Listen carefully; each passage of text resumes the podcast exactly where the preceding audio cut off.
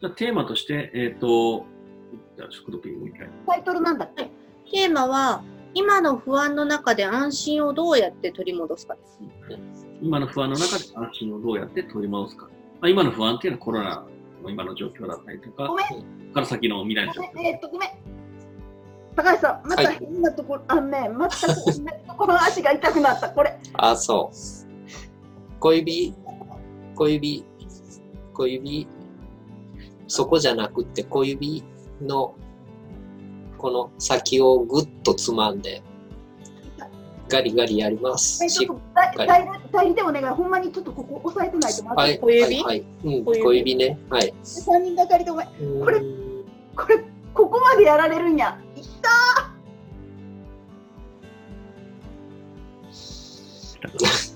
共鳴させすぎ。うん。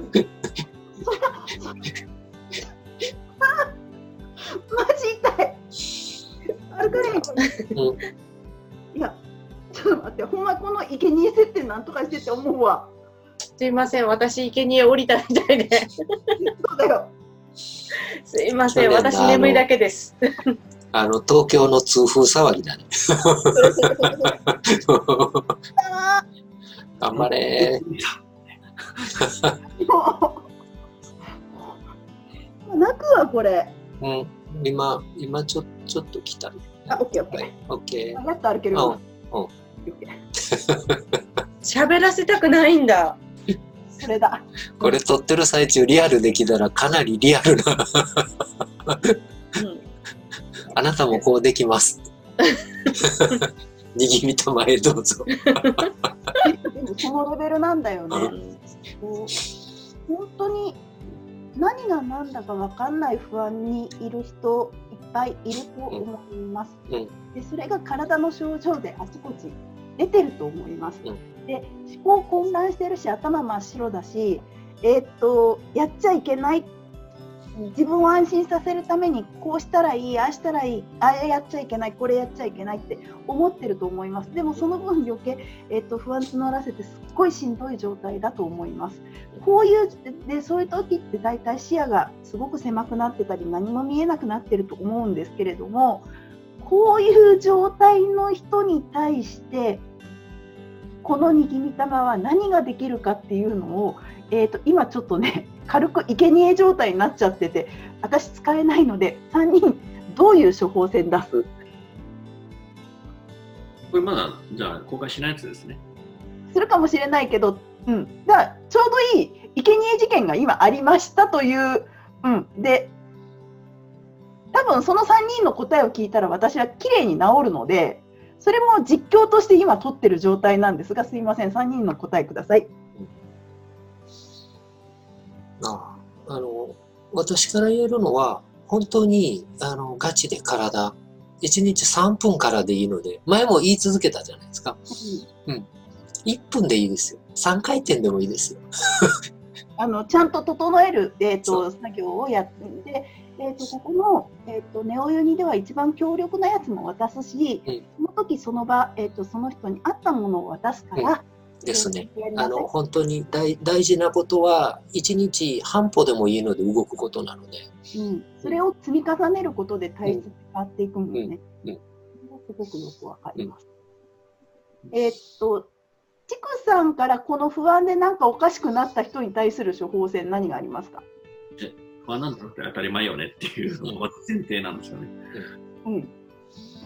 で、なんだろう、あの、不安を言葉にしようっていうことかな。何の不安なのっていうところ、わけのわからない不安っていうところを、なんだろう、今身の回りにあるものからピックアップしていっていくと、多分不安の正体見えてくると思うんですよね。うんで、そこに対して、まず意識するだけかなっていうのは思ってます。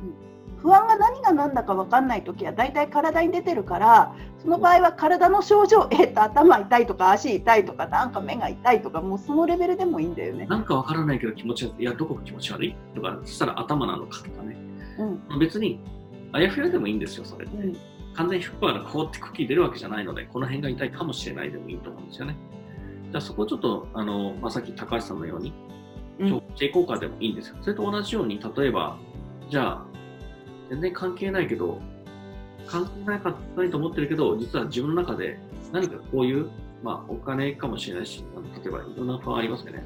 うんちょっとした身近な不安とかもあると思うんですよ。うん明日、嫌いな野菜食わなきゃいけないのかってどうでもいい、例えば不安とかね。それは不安だ。うんそういう不安、小さな不安から解消していくっていうのもいいと思ってるんですね。うんうん、正体の見えないものはあの、その正体突き止めようとしてもなかなか見えてこないので、うん見えるものから対処していく。それが関係ないものかもしれないけど、ああ、家に帰ったら母ちゃんに怒られるかもしれないという人は、帰って母ちゃんに怒られて終わりにしてしまってもいいし。一回怒られたら楽だから。そうそう。そういうあの現実的な対処の仕方っていうのは僕はあるな。OK ありがとう。クドピー。私は、チクさんと違って、チクさんは不安な時不安にフォーカスしろって言うじゃないですか。でも、私は不安ばっかり見てても、そこから抜けられないから、自分の魂の本質の喜びうん。の方を見ろって思います。うん。うん。あの私だったら例えば自分の好きなアーティストの DVD をひたすら見るとか、うん。そっち側の自分の喜んでる方の周波数に視点を合わせるというかだからといって不安がなくなるっていうわけではないんですけれどもでもやっぱりずっと不安に24時間いるより1時間でも不安じゃないところにいた方がすごく楽になると思うんですよ。うん、だからで自分の心から好きなことをする時間を大切に持ってほしいなと思います。この3つの、えー、と情報を聞くことで、えー、と不安の塊のをなぜか知らないけど代表して背負ってた状態だったんですが聞いた後ずいぶん呼吸が楽にななりましたしちょっと体の痛みの場所も変わってきたので多分これは気が整い始めたということだと思います。このように整いやすい情報環境にいることおよびそれをちゃんと実践することこれだけでも不安は自然に消えて本来の健やかな状態を取り戻していきます。てなわけで最後、えっと、まとめ、えっと、高橋さんと畜さんお願いします。あの今言ったことって結構、例えば僕と工藤って反対のこと言ってるじゃないですか。でどっちも必要だと思ってるんですよね。うん、あのどっちもやってくださいっていうのもあるんですよ。うん、でここからの世界ってあのじゃあどっちかだけではないので、うんまあ、どっちもやってみると僕はもうより早くいけるんじゃないかな。あの全ての情報をエネルギーとして取り入れた上でうんその時その時できることをしてると勝手にすっきり生きられますよというお話でございました。